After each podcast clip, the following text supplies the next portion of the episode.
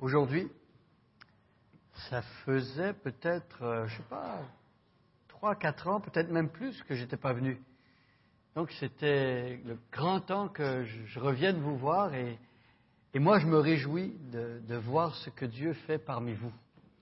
J'ai eu l'occasion d'être euh, chez Gilles et Loïs hier soir et puis ce matin avec un groupe euh, et puis juste de, parler avec les uns les autres.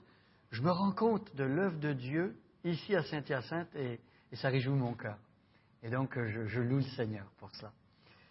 J'aimerais vous parler de, de ce que Dieu fait. Bon, je ne peux pas évidemment dire tout ce que Dieu fait, il y en a trop, et puis nous, on peut juste parler de ce que Dieu nous montre à nous et ce qu'il ce fait dans notre coin de, de, la vigne. Mais en tout cas, ce que, ce que je veux partager euh, est réjouissant, en tout cas pour moi. Vous voyez ma famille, et ah non, je vais. Bon, déjà, il y, a, toute la famille. Là, il y a Janine, Joël, Mathieu, Anne-Sophie et moi-même. Alors, mon épouse, elle est à l'origine de la région d'Ottawa. Elle a connu le Seigneur à Montréal, à l'université McGill, pendant qu'elle était étudiante là-bas. Mais elle est d'arrière-plan européen. C'est-à-dire que sa maman à elle est espagnole de la région de Catalogne, Barcelone, et son papa est breton, et les deux sont venus il y a plusieurs années. Ici, euh, il y a peut-être une cinquantaine d'années, ils étaient venus, et ils se sont rencontrés. Euh, trois semaines après, ils étaient mariés, et puis ils ont vécu pendant 40 ans au Canada. Donc, euh, première génération d'immigrants, ma femme n'a pas de famille en tant que telle ici au Canada. Toute sa famille est en Europe. Alors, les autres membres de la famille, eh bien, il y a Joël, mon grand garçon, qui a 23 ans. Alors, je sais que vous, vous avez prié pour mon fils euh, il y a plusieurs années, quand j'étais passé, je vous avais raconté. Jusqu'à l'âge de 9 ans, Joël n'allait pas à l'école. Il était complètement déscolarisé. Pourquoi? Parce que euh, quand on était en France, au début de notre ministère, on a appris que Joël avait le syndrome d'Asperger, une forme d'autisme assez légère. Mais vous voyez, quand euh, on sert le Seigneur, on répond à l'appel de Dieu, on peut s'imaginer euh, tout va aller sans problème et puis ça va être un long fleuve tranquille, mais ça se passe rarement comme ça dans la vie chrétienne. La vie chrétienne, ce n'est pas un long fleuve tranquille et il peut survenir toutes sortes de choses, et même au point où à un moment donné, tu te demandes, mais est-ce que j'ai bien compris l'appel de Dieu? Je vais servir le Seigneur en France, et là, mon enfant, j'apprends qu'il a un problème d'autisme et il n'y avait pas d'école pour accueillir mon fils en France. Jusqu'à l'âge de 9 ans, il n'allait pas à l'école. On s'est gratté la tête et on a cherché la face du Seigneur. Je vous dis tout ça pourquoi? Parce qu'aujourd'hui, Joël est à Montréal, il a 23 ans. Cette semaine, mercredi, il va avoir son diplôme de l'Université de Montréal après 4 ans d'études. Il habite dans son appartement, il est autonome et euh, franchement, on est vraiment fiers et on bénit Dieu de voir ce que Dieu a fait dans la vie de ce jeune homme-là. Quand on regarde sa vie, son parcours, on voit le mot grâce imprimé partout. C'est la grâce de Dieu qui l'a amené là et nous, on bénit le Seigneur vraiment. Donc ça, c'est Joël qui est à Montréal, il travaille en informatique. Le deuxième fils, c'est Mathieu. Mathieu, il va avoir 20 euh, ans. Et Matthieu, vers l'âge de 17 ans, euh, il, est toujours venu à l'école du dimanche, à l'église avec nous. Mais vers l'âge de 17 ans, il a commencé à prendre des, mauvais plis, à suivre des mauvaises influences. Il s'est éloigné du Seigneur et, ça fait mal aux parents de voir que ton fils, qui a appris la parole de Dieu, euh, tu le vois, il est en train d'aller droit dans le mur. Mais comme il est assez grand maintenant, tu ne peux pas le traiter comme un bébé. Tu peux lui parler, mais en priant pour lui, en, espérant qu'il prenne des, décisions meilleures. Mais mon fils, il en était là. Pendant deux ans, là, il ne suivait pas trop trop le Seigneur. À un moment donné, il ne savait pas trop ce qu'il allait faire de sa vie. Et je me souviens, Carole Allard, qui parlait avec ma femme, avait suggéré à ma femme de l'inscrire dans une colonie de vacances dans le sud de la France et d'apprendre à être un animateur, à faire le BAFA. Parce que Carole, elle avait ce, diplôme-là, elle. Donc, euh, j'ai dit d'accord, ça semble être une bonne idée. Et on va avec ça. Mais le problème, c'est que s'il veut être animateur dans une colonie de vacances chrétienne, il faut qu'il soit chrétien. Et donc, euh, lui, il ne suivait pas le Seigneur. Et euh, moi, je me souviens avoir dit à, à Matthieu, inscris-toi, mais peu importe ce que tu fais, ne t'invente pas un, témoignage qui n'existe pas. Ne dis pas des choses qui ne sont pas vraies. Mets les choses sur table et dis les choses telles qu'elles sont.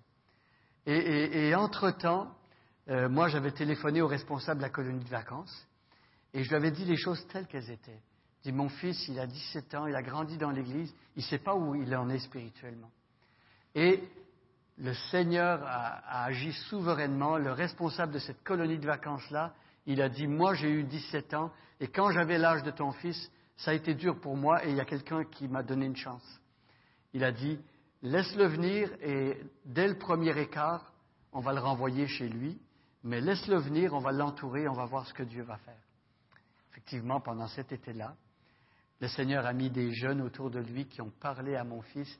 Mon fils est revenu au Seigneur, et après ça, il, avait soif du Seigneur. Il a fait deux autres colonies de vacances les deux étés qui ont suivi. Et euh, je l'ai baptisé le 17 mai dernier. Il y avait 117 personnes au culte pour son baptême, des gens invités de partout. C'était vraiment beau de voir ça. Et puis maintenant, ce qui est très bien, c'est de voir qu'il a décidé d'étudier à l'Institut biblique de Genève. Donc il va passer l'année à étudier la parole de Dieu. Alors, pour dire que quand une personne revient au Seigneur, le signe certain de ça, c'est une faim, une soif pour la parole de Dieu. Moi, quand j'allais dans mon bureau et que je voyais mon fils en train d'ouvrir les livres de théologie et de vouloir apprendre la parole de Dieu, je me suis dit, c'est certainement passé quelque chose dans sa vie pour qu'il ait soif de Dieu comme ça. Une petite anecdote au sujet de ce bâtiment-là. Ce bâtiment-là, j'ai une photo en noir et blanc de ça, chez moi. Une photo qui date des années 30. Vous dites, comment ça se fait que tu as cette photo-là? Que ma belle-mère espagnole, pendant la guerre civile espagnole, elle a été prise et elle a été euh, en refuge dans ce bâtiment-là dans les années 30. Et c'est drôle de penser qu'une génération plus tard, mon fils retourne là pour étudier la Bible. Et vous, la fidélité de Dieu et le, fil dans les idées, Dieu qui agit au fil des générations. Alors je voulais vous dire ça parce que je trouve ça beau, moi magnifique de penser que, que Dieu agit comme ça. Alors ma fille Anne-Sophie, 14 ans, nous, on a été dans des implantations d'églises depuis presque 22 ans, c'était notre ministère, et souvent on s'est retrouvé dans des églises où il n'y avait presque pas de jeunes. Peut-être que vous avez connu ça, mais quand euh, on va dans une église, il n'y a pas de jeunes de l'âge de vos enfants, c'est difficile. Mais moi, je bénis Dieu cette année parce qu'on travaille en réseau, je vais expliquer un peu plus tard ce que ça veut dire, mais on travaille avec trois églises et il y a beaucoup de jeunes de l'âge de ma fille maintenant. Et je suis vraiment content parce que mon fils Mathieu, il en a souffert de ne pas avoir beaucoup de jeunes et quelque part, euh, c'est un peu ça qui l'avait éloigné de Dieu. Et là, ma fille, Dieu permet qu'elle ait des jeunes de son âge. Donc on est très content de ça. Alors la France. Vous connaissez la France, on en parle dans les médias, puis c'est un pays qui est proche de notre cœur, n'est-ce pas? Alors 66 millions d'habitants, et c'est à peu près la même proportion de chrétiens qu'ici au Québec. 1% de chrétiens en France. Ça veut dire entre 400 000 et 600 000 chrétiens. Mais ce qui se passe ces dernières années et qui est très réjouissant, j'ai parlé à des pasteurs, des missionnaires qui sont en France depuis 30-40 ans et qui nous disent on est en train de voir en France quelque chose qu'on n'avait jamais vu avant. Un frémissement de quelque chose de nouveau que Dieu est en train de faire. Alors, je ne sais pas si vous savez, mais en France actuellement, il y a une nouvelle église qui se crée à tous les dix jours une nouvelle église évangélique qui se crée tous les dix jours. Et donc ça, c'est très, très encourageant. La France, c'est un pays laïque, et là, je vais parler du CNEF. En France, on emploie souvent des acronymes, mais on ne sait pas toujours ce que ça veut dire. Il y a des lettres et tout ça, et puis pour un néophyte, tu lis ça, mais tu dis, c'est quoi ce truc-là? Alors le CNEF, est-ce que quelqu'un sait ici ce que c'est le CNEF Ceux qui étaient ici dans le premier culte le savent mais je vais vous dire, le CNEF, c'est le Conseil national des évangéliques de France. Alors, qu'est-ce qui s'est passé? Il y a une histoire par rapport à ça.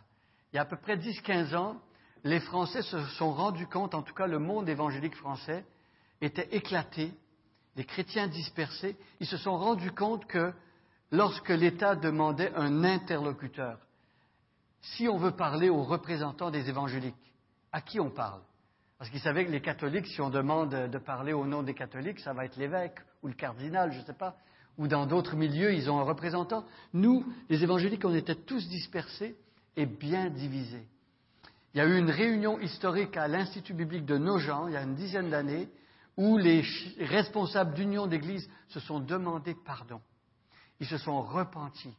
Ils se sont dit, on a été bêtes, on a désobéi au Seigneur, on, s'est fait du mal, on s'est nuit par rapport à l'Évangile parce qu'on ne se parle pas, parce qu'on se méprise, parce qu'on n'est pas capable de travailler ensemble. Quand il y a 66 millions de Français qui se perdent, nous, on trouve le temps de se battre entre nous. Et là, ils ont vraiment demandé pardon au Seigneur. Et en est résulté de cela euh, le CNEF, le Conseil national des évangéliques de, France. Ils se sont dit, on va essayer de travailler dans les domaines où on peut, on va essayer le plus possible d'être unis et de travailler ensemble pour, pas mon petit clocher, mais pour l'avancement de l'évangile dans notre pays. Et ils ont établi une vision d'une église pour 10 000 habitants. Alors, c'est le projet en France de voir établir une église pour 10 000 habitants.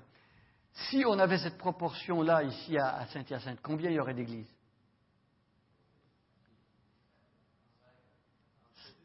Il y aurait six entre. Bon. Entre six églises et dix églises. Combien il y a d'églises évangéliques actuellement à Saint-Hyacinthe? Voyez, c'est un défi de se dire euh, peut-être qu'il faudrait doubler le nombre d'églises si on veut atteindre cet objectif-là. Alors c'est ça aussi le défi en France. Il y a beaucoup à faire aujourd'hui en France. Il y a une église évangélique pour 30 000 habitants. On a fait le calcul avec Gilles. Euh, ça prendrait combien d'années pour euh, faire? Ça prendrait 200 ans, si on continue comme on fait là, 200 ans pour atteindre l'objectif. Voyez-vous? On doit vraiment prier, on doit vraiment chercher à travailler ensemble, on doit vraiment envoyer des ouvriers. Et, et ça, c'est important. Et surtout dans des régions comme Paris. Paris, c'est une ville de 11 millions d'habitants.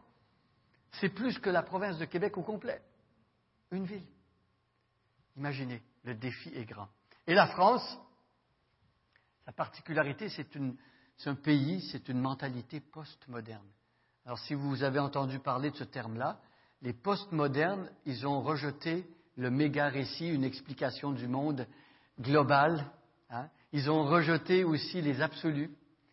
Et donc, une personne qui a une mentalité postmoderne, elle croit que sa vérité à elle, c'est la vérité. Et si toi, tu as une autre vérité, c'est la vérité aussi. Et voilà. Mais nous, on est chrétiens et on pense que notre Seigneur Jésus-Christ a dit qu'il est le chemin la vérité. Il n'a de salut en aucun autre. Et donc, on croit en des absolus. Le grand défi pour nous, c'est d'avoir le discernement, l'intelligence spirituelle pour pouvoir apporter l'Évangile à cet état d'esprit-là, ce genre de personnes postmodernes la France est, laïque. Je pense que vous, ici au Québec, vous avez parlé de laïcité ces dernières années, non? Il y a eu la charte de la laïcité, tout ça. Alors, c'est peut-être quelque chose d'assez récent. Ça fait une génération qu'on en parle peut-être de ça. Moi, quand j'étais petit, j'avais des sœurs catholiques qui m'enseignaient. Et vous? C'est pas tellement loin de nous, ça, le religieux dans la société. Mais la France est laïque depuis 110 ans. La loi de 1905. Ça fait longtemps que les Français sont laïcs. Ça fait longtemps qu'on ne parle pas de Jésus dans la sphère publique, dans les écoles, etc. Ce que ça veut dire, ça veut dire que quand tu sors pour annoncer l'Évangile, il y a beaucoup de gens qui connaissent rien. Il faut commencer au ras des pâquerettes. Ne pense pas commencer tout de suite en expliquant la Trinité. Hein. Même de dire que Dieu existe, c'est déjà, il faut déjà commencer là. Et, voyez, il y a un grand, grand défi pour l'annonce de l'Évangile dans un pays laïque comme la France. Alors je vais expliquer rapidement notre ministère depuis 22 ans. On a travaillé dans cinq églises différentes. À Meaux, ensuite à Ponto-Combo avec ma femme, et ensuite à Malmedy en Belgique, puis à Noisy-le-Grand et au Val d'Europe. On va reprendre ces églises-là une à une. Alors, à Meaux, quand je suis parti, euh, je me souviens, j'étais à l'église de Drummondville et puis euh, le Seigneur avait fait des choses dans ma vie. J'avais rencontré un jeune qui faisait du stop, et puis il était français d'origine, et puis je parlais de l'évangile, il a fait profession de foi. À cette même Madame Urtubise m'avait parlait d'équipe Gibec qui partait pour la France, et c'est comme si tout convergeait vers la France. Et je ne sais pas si ça vous est déjà arrivé, mais des fois, il y a des choses qui vous arrivent et, et puis vous demandez, mais qu'est-ce que ça veut dire tout ça? On dirait que le Seigneur tape sur le même clou tout le temps. Et moi, je voulais savoir, mais qu'est-ce que Dieu veut me dire par rapport à la France? Pourquoi c'est toujours la France qui revient? Et là, j'avais parlé au pasteur Urtubise et j'avais parlé à Michel Lemaire.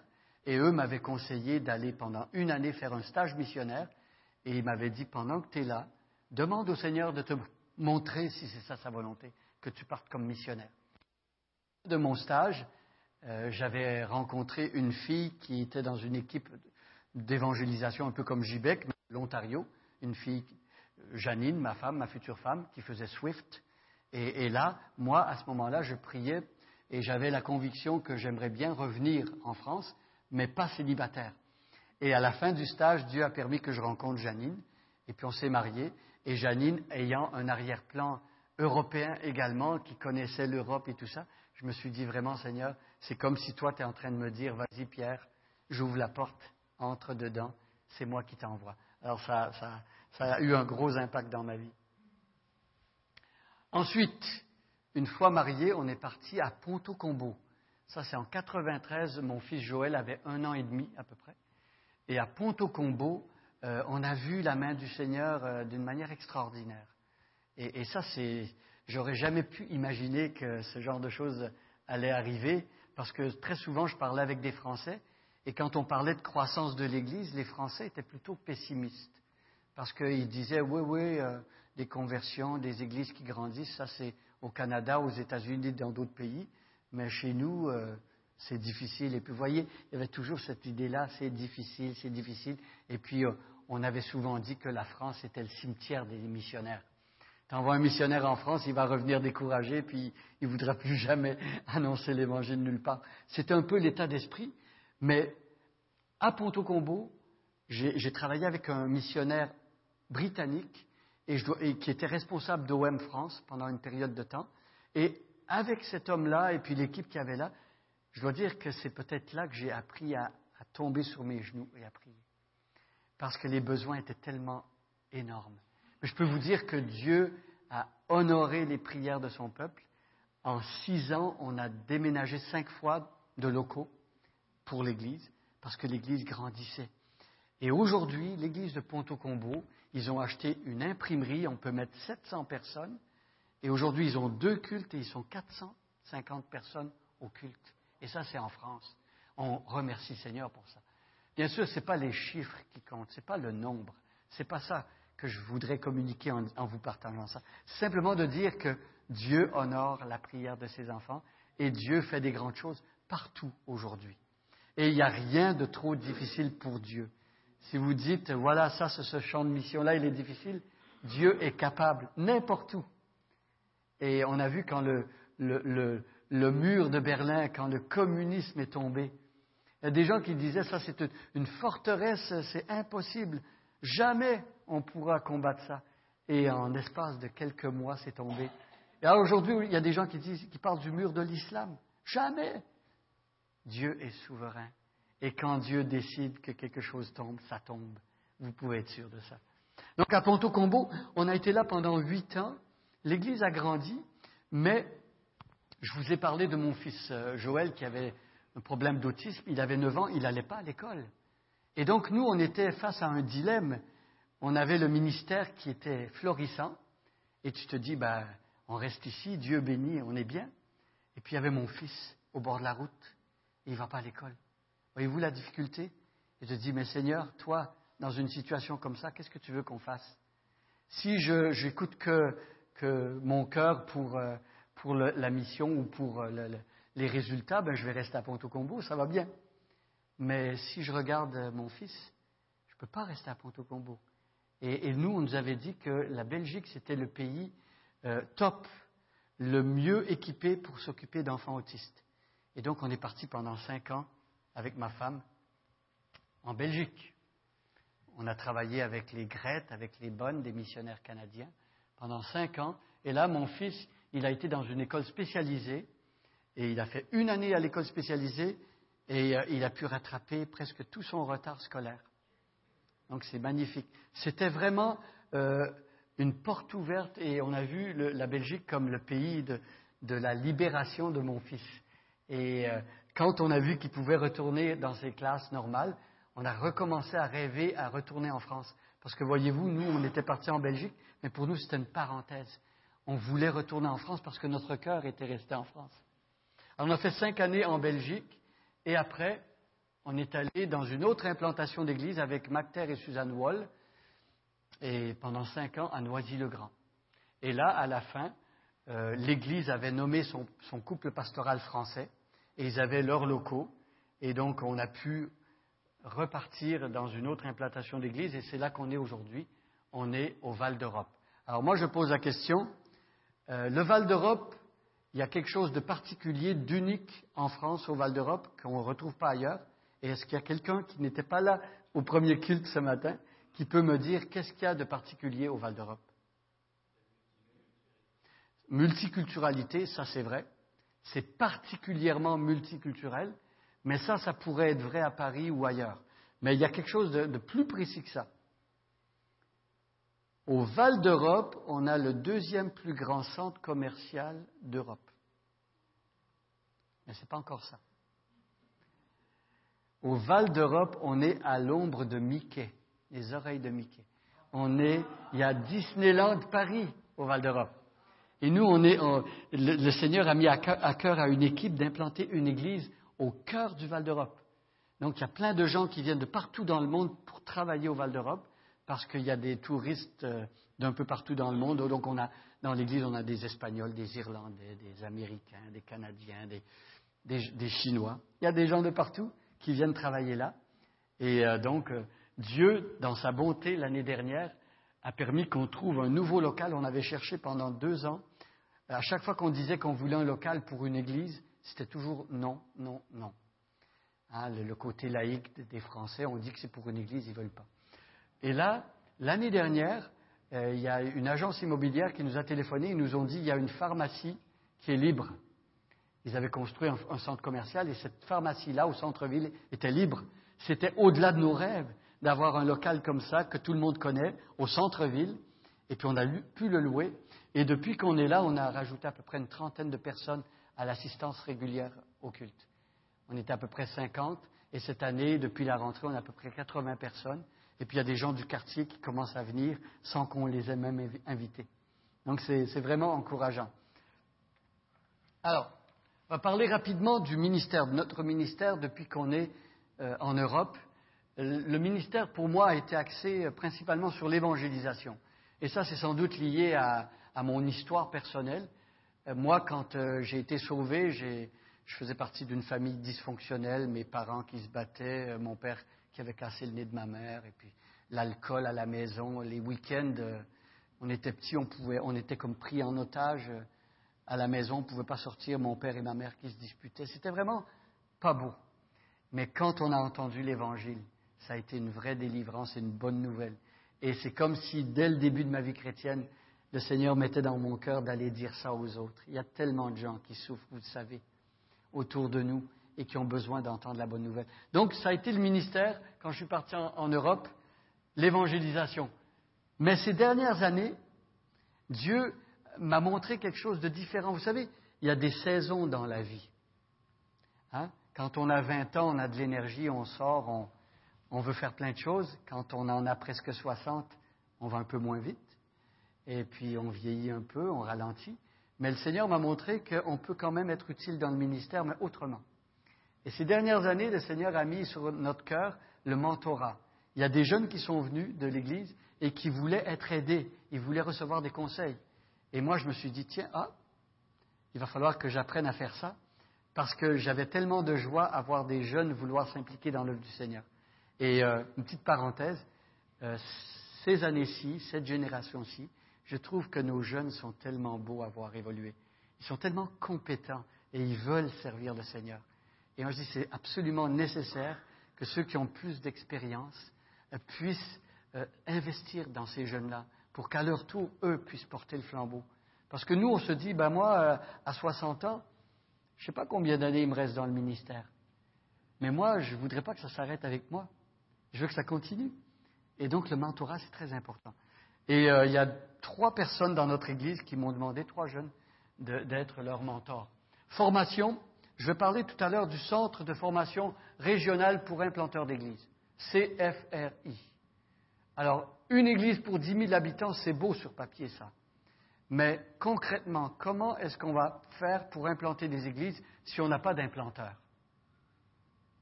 Si on veut implanter des églises, il faut des implanteurs, vous êtes d'accord?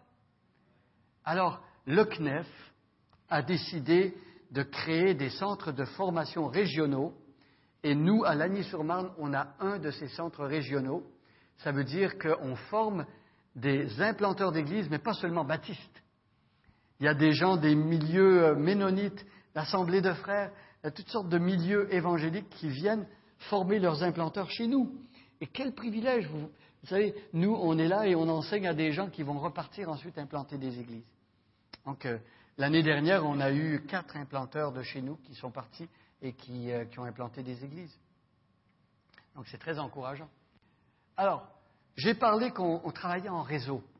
Là, je vais vous expliquer un peu plus précisément ce que ça veut dire. Nous, on a remarqué que quand on implante des églises, on est des petites églises, on n'a presque pas de ressources, et ça devient difficile de pouvoir euh, avoir des ministères qui permettent à l'église de grandir.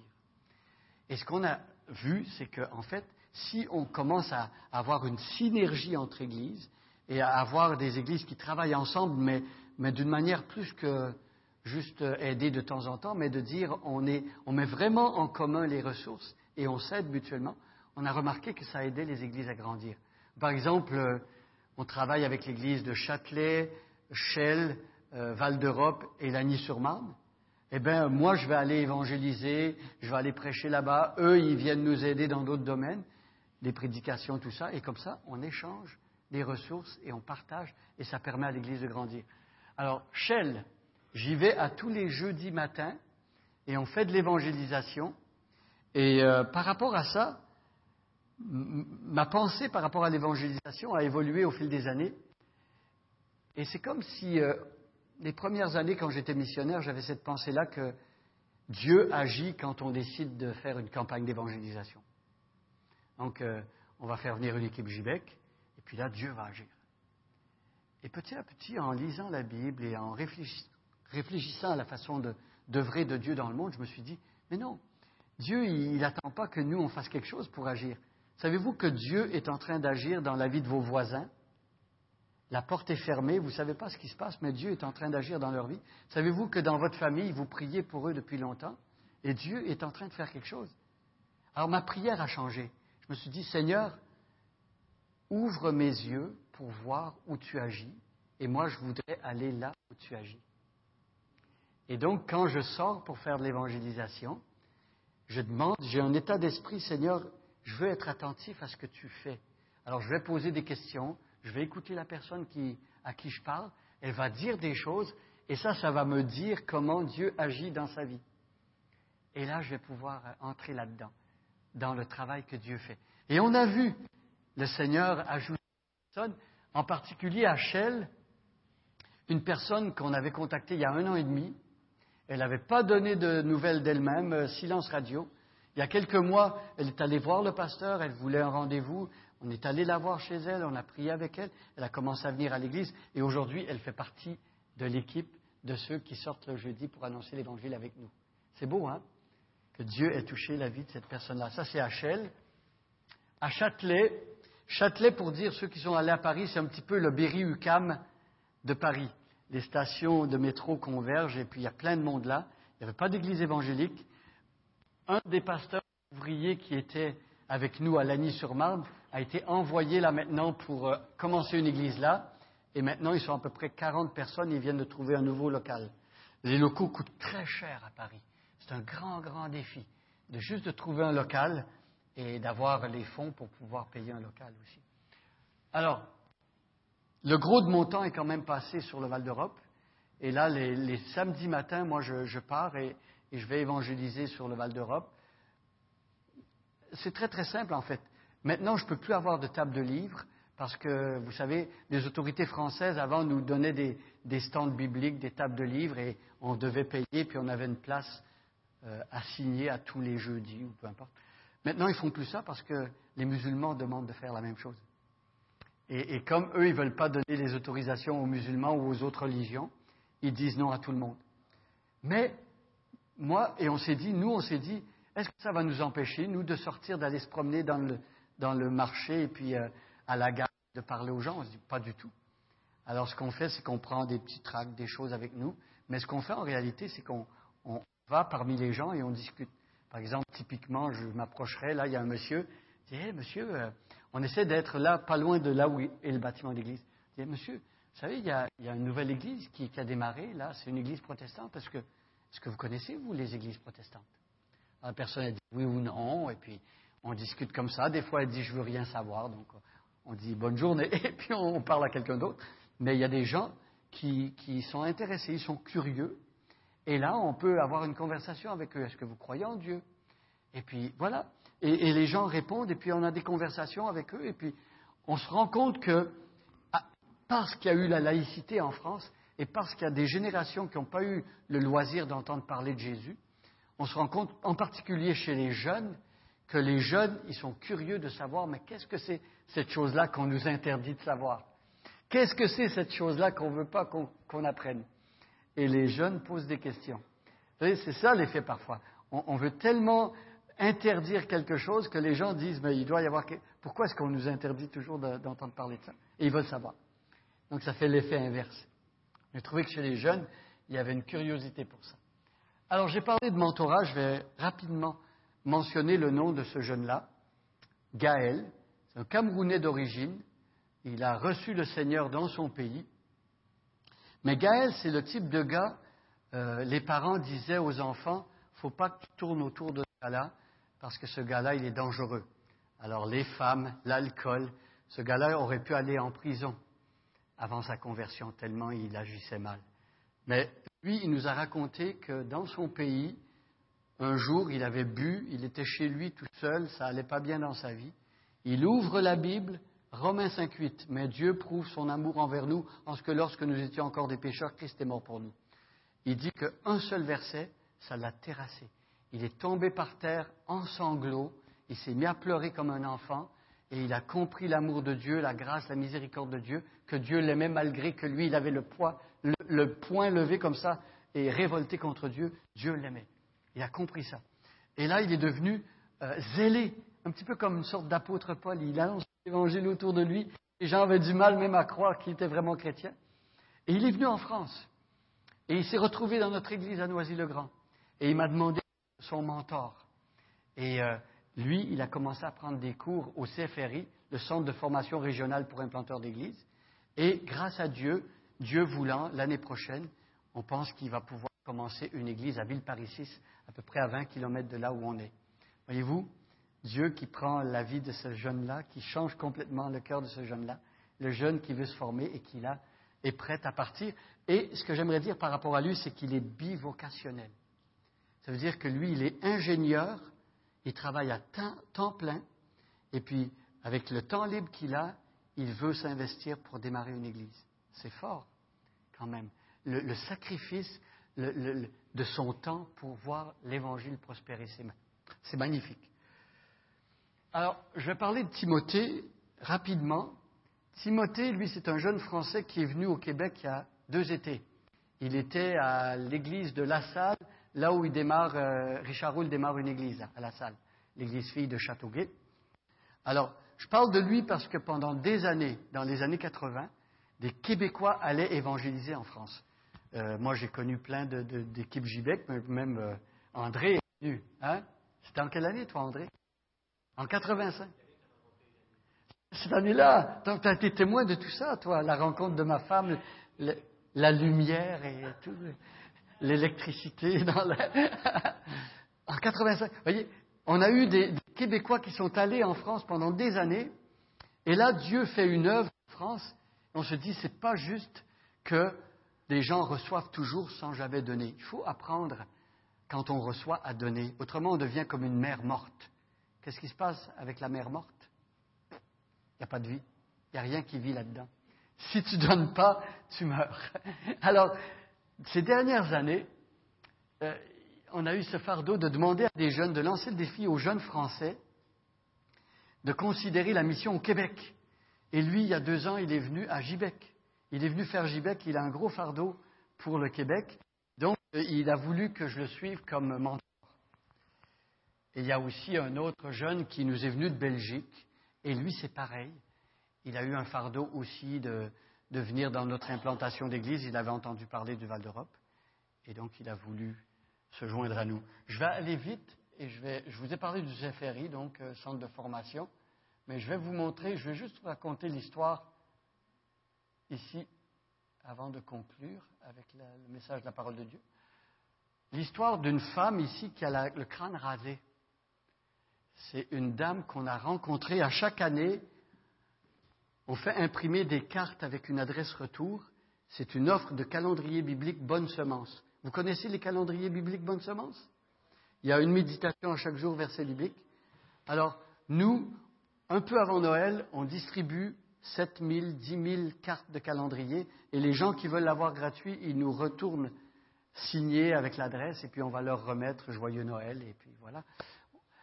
Cette année-là, cette dame-là au crâne rasé, elle voulait un calendrier, je suis allé la voir. Euh, elle a commencé à parler avec moi. Elle était en France parce qu'elle a eu un gros accident dans son pays, le Burkina Faso, et s'était fait amputer d'un bras. Et puis elle se faisait soigner là.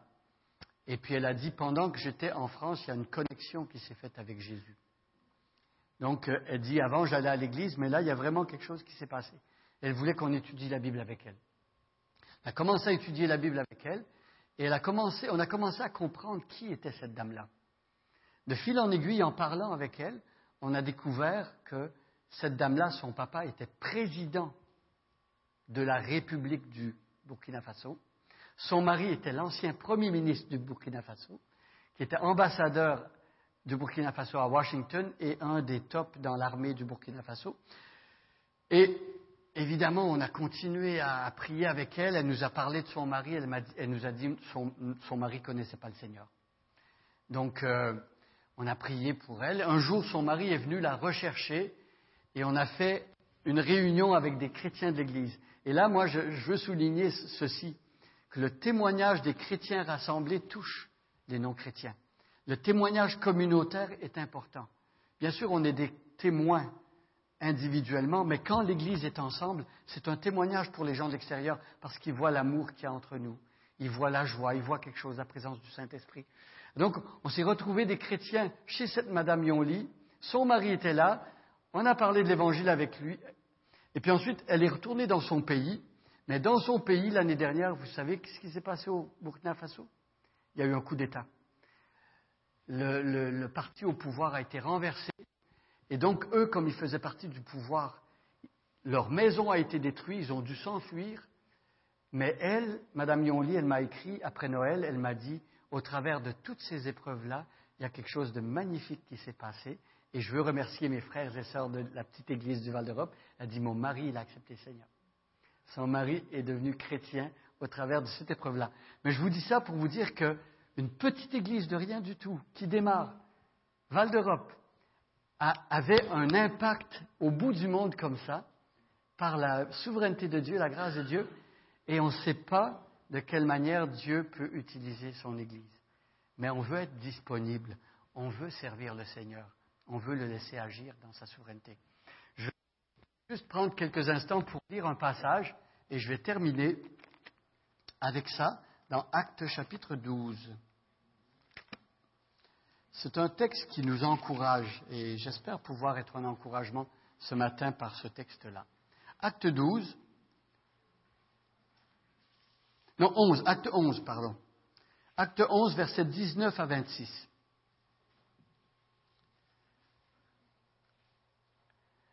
C'est une belle page de l'histoire de l'Église, les, premiers chrétiens, comment ils ont vécu la foi, et, ça peut nous inspirer beaucoup, je pense.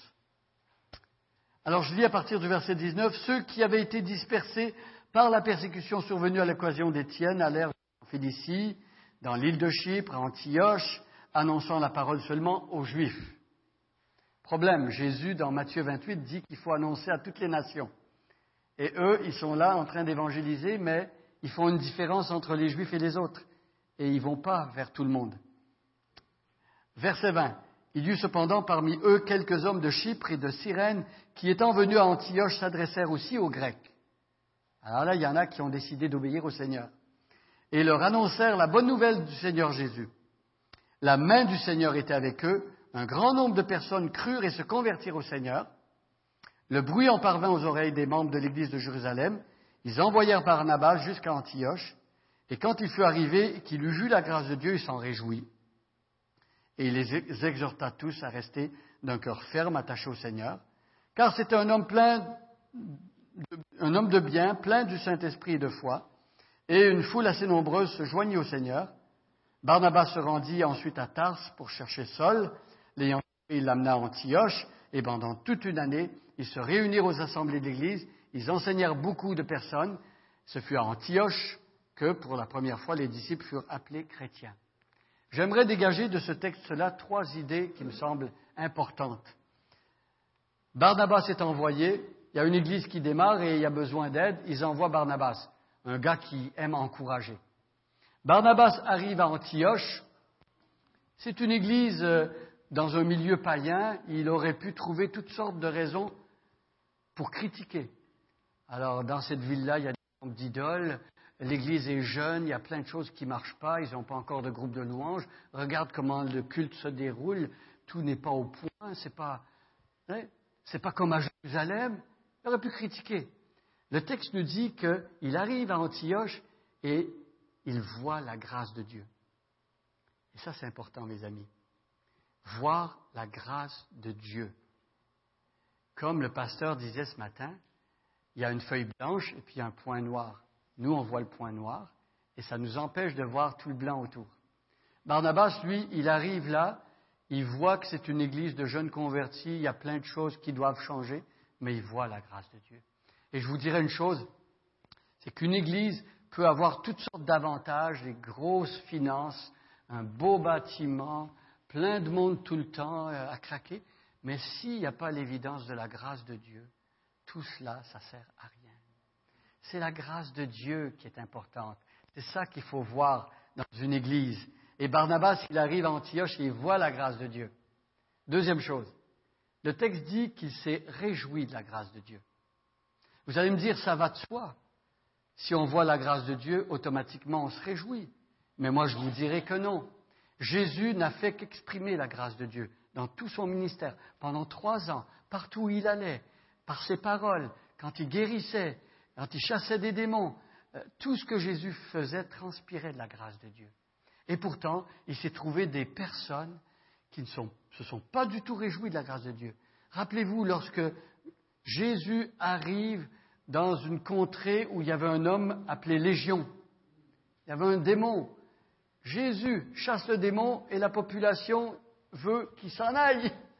Va-t'en. Ils ne se réjouissent pas de la grâce de Dieu. Quand Jésus guérit un homme qui a la main sèche, les chefs des Juifs sont fâchés, ils sont jaloux, ils ne se réjouissent pas de la grâce de Dieu. Alors ma question pour nous ce matin, si nous sommes capables de voir la grâce de Dieu, est-ce qu'on s'en réjouit? Est-ce qu'on a cultivé cette attitude de se réjouir de la grâce de Dieu là où elle est? C'est important. Est-ce qu'on a préparé des plages dans la vie de l'Église pour parler de la grâce de Dieu, pour exprimer, pour euh, témoigner de la grâce de Dieu pour qu'on puisse ensemble s'en réjouir. Ce qui me touche aussi dans ce texte-là, c'est que Barnabas, qui se réjouit de la grâce de Dieu, il n'avait rien à voir avec tout ce qui venait de se passer là. Vous savez, si vous êtes comme moi, moi je fais un bon coup, j'ai un ministère et puis il y a du fruit, là je me réjouis. Parce que c'est moi. Mais si il y a quelque chose qui se passe et j'ai rien à voir avec ça. Est-ce que je suis quand même capable de me réjouir du succès des autres? Barnabas, il se réjouit de la grâce de Dieu. Il n'était même pas là quand l'Église s'est formée. C'est le travail des autres qui a formé l'Église, mais lui se réjouit du succès des autres. S'il y a quelqu'un qui se convertit, vous ne le connaissez pas. Si un voisin vous dit Ah, mon fils était dépendant de la drogue et puis quelqu'un lui a annoncé l'évangile d'une autre église et puis il est délivré. Est-ce qu'on se réjouit de ça? Ce n'est pas mon église, mais c'est pas moi. Mais est-ce que je peux me réjouir quand même? Parce que c'est la grâce de Dieu. Barnabas a vu la grâce de Dieu, s'est réjoui de la grâce de Dieu. Troisièmement, le texte dit que Barnabas, il a encouragé les chrétiens à continuer dans la grâce de Dieu. C'est bien beau de commencer dans la grâce de Dieu. C'est bien beau d'avoir un bon départ. Mais est-ce qu'on va persévérer? Est-ce qu'à un moment donné, on ne va pas se lasser de la grâce de Dieu et faire comme les Galates qui avaient commencé par l'Esprit, qui voulaient finir par la chair, qui avaient commencé par la grâce et qui voulaient finir par la loi? Voyez-vous Est-ce qu'on va continuer dans la grâce de Dieu? C'est important. Et là, ça me ramène à, à l'Évangile. Le lieu où s'exprime le mieux la grâce de Dieu, c'est dans l'Évangile. La mort, la résurrection, l'ascension du Seigneur Jésus, l'envoi du, Saint-Esprit, l'œuvre du salut. C'est là l'Évangile, là où la grâce de Dieu s'exprime le mieux. Alors moi, je me pose la question, est-ce qu'on n'est pas parfois comme ces chrétiens-là qui disent l'Évangile, c'est pour les nouveaux, ceux qui ne sont pas sauvés. On leur annonce l'Évangile, ils reçoivent l'Évangile, mais après ça, il faut passer à des choses un peu plus évoluées, un peu plus matures. Donc on laisse l'Évangile de côté, puis on commence à parler d'eschatologie, on commence à parler de doctrines compliquées, on commence à... Et puis là, on laisse l'Évangile de côté. Il n'y a jamais rien qui dépasse l'Évangile dans la vie chrétienne. Il faut toujours revenir à l'Évangile. Il faut toujours se prêcher à soi-même l'Évangile. Revenir sans cesse, être une Église centrée sur l'Évangile. Et c'est ça que Barnabas leur dit. Barnabas leur dit, restez là. Quand tu trouves d'or, un filon, qu'est-ce que tu fais? Tu vas ailleurs? Non. Tu restes là, mais tu creuses. On a l'Évangile, on ne va pas ailleurs. On reste là, mais on creuse. Apprendre l'Évangile, c'est affaire de toute une vie. Quand l'apôtre Paul parle aux Romains, au début de son épître, il dit qu'il leur a écrit cette lettre-là pour les évangéliser. L'épître aux Romains, c'est une évangélisation. Donc ce n'est pas juste pour les jeunes chrétiens, ça. C'est pour les chrétiens toute la vie. Alors, c'est comme le cadeau que Dieu te donne et toi tu le prends, tu le développes et ensuite tu apprends à t'en servir. Tu dis, ah, il y a toutes sortes d'applications avec ce cadeau-là. Eh bien, c'est comme le, iPhone ou il y a toutes sortes de choses que je peux faire avec ça. L'Évangile. Restez attaché à l'Évangile. Alors dites-moi les trois choses que Barnabas dit aux chrétiens d'Antioche quand il arrive. Trois choses. Rappelez-moi. J'ai une mémoire. Hmm? Ok, voir la grâce de Dieu. Mes amis, prions pour qu'on soit une église qui voit la grâce de Dieu. Ensuite, se réjouir la grâce de Dieu. Il y a de quoi se réjouir quand Dieu agit. On est content. Ensuite, hey, restez attachés. Ne pas partir de là. Restez là. C'est le terreau sur lequel va pousser tous les fruits que Dieu va donner. La grâce de Dieu. Que Dieu nous bénisse. Amen. Merci beaucoup, Pierre. Euh, je vais juste prendre le micro. Euh, Pierre, est-ce que tu voudrais nous partager où est-ce que tu en es rendu face à ton soutien financier? Eh bien, cette année, j'ai- j'aurais passé euh, pratiquement quatre mois de l'année au Québec parce que justement la base des partenaires était trop petite. Vous savez, je me suis rendu compte avec les années qu'il y a des églises qui ont été fidèles euh, pendant des années, mais des fois il se passe quelque chose dans l'église et une église peut arrêter de soutenir du jour au lendemain. Et ce n'est pas une mauvaise volonté. Hein. Ce sont des gens qui aimeraient bien, mais qui ne peuvent plus. Parce qu'il y a eu une division, parce que le pasteur a quitté, parce qu'il y a eu des ennuis de toutes sortes. Ce qui fait que nous, il faut toujours travailler à élargir la base du soutien. Donc là, on a 1200 dollars qui nous manquent dans notre soutien régulier Par mois. par mois. Donc il faudrait avoir 1200 dollars par mois de plus pour avoir le soutien qu'il faut. Donc c'est un sujet de prière. Écoutez, ça fait 22 ans qu'on est en France et je peux dire le psaume 23, l'Éternel est mon berger, je ne manquerai de rien. On a manqué de rien. Mais là, cette fois-ci, la mission nous a dit soit que vous passez une année au complet au Canada, ou que vous travaillez pour trouver des nouveaux partenaires. C'est pour ça que moi, j'ai laissé ma femme là-bas euh, en France et j'ai été plusieurs semaines sans la voir et je suis venu ici pour euh, aller dans les églises. Mais priez pour ça. Tu avais deux autres requêtes rapidement, tu me disais tantôt aussi. Euh, actuellement, dans le local sur le Val d'Europe, c'est beau, la pharmacie, c'est magnifique, mais on a plus d'enfants qu'avant, et puis on, on manque d'espace pour les enfants. Donc nous, on pense que bientôt, il va falloir réfléchir à un, projet moyen terme et long terme pour peut-être acheter un local ou louer plus grand. Sujet de prière. Puis les petits groupes. Et les petits groupes. Alors, on a trois groupes de maisons, trois groupes de quartiers. Euh, pour bien faire, on aimerait avoir un groupe de maisons dans chaque ville du Val d'Europe. Parce que le Val d'Europe, c'est euh, un agglomérat de plusieurs petites villes. Et nous, on aimerait avoir un groupe comme ça dans chaque ville. Et c'est un grand sujet de prière. Euh, tantôt, j'ai demandé à Pasteur Gilles. Peut-être je demanderai à Pasteur Rendina s'il veut prier. Voulez-vous venir rapidement, M. Rendina? Pendant qu'il s'approche, je vais juste vous dire euh, euh, qu'on a mis une boîte à l'arrière pour tous ceux qui auraient à cœur de donner pour Pierre Baduc et pour son ministère, tout cela. On va lui donner ça tantôt. Et, aussi qu'on le soutient déjà. Donc, tous les dons que vous donnez à l'Église, vous mettez sur votre enveloppe, Pierre Boduc va aller à son ministère. Vous pouvez même avoir reçu à travers l'Église. Et je vais demander à M. Rendina.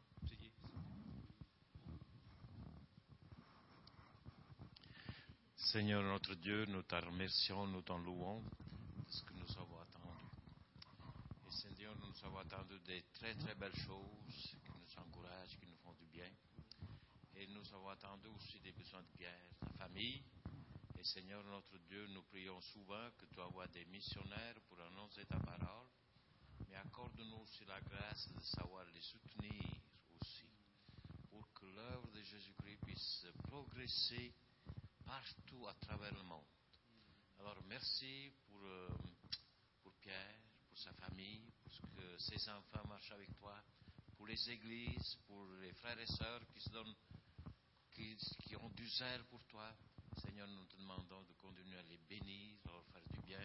Tu connais aussi les besoins de- d'un local, le, le financement et tout le reste, Seigneur, que ta bénédiction, ta grâce puisse l'accompagner et que nous puissions aussi, nous, être assez larges pour soutenir et participer à ton œuvre de l'évangélisation, de l'évangile. Seigneur notre Dieu, merci. Amen. Merci beaucoup à toute l'Assemblée.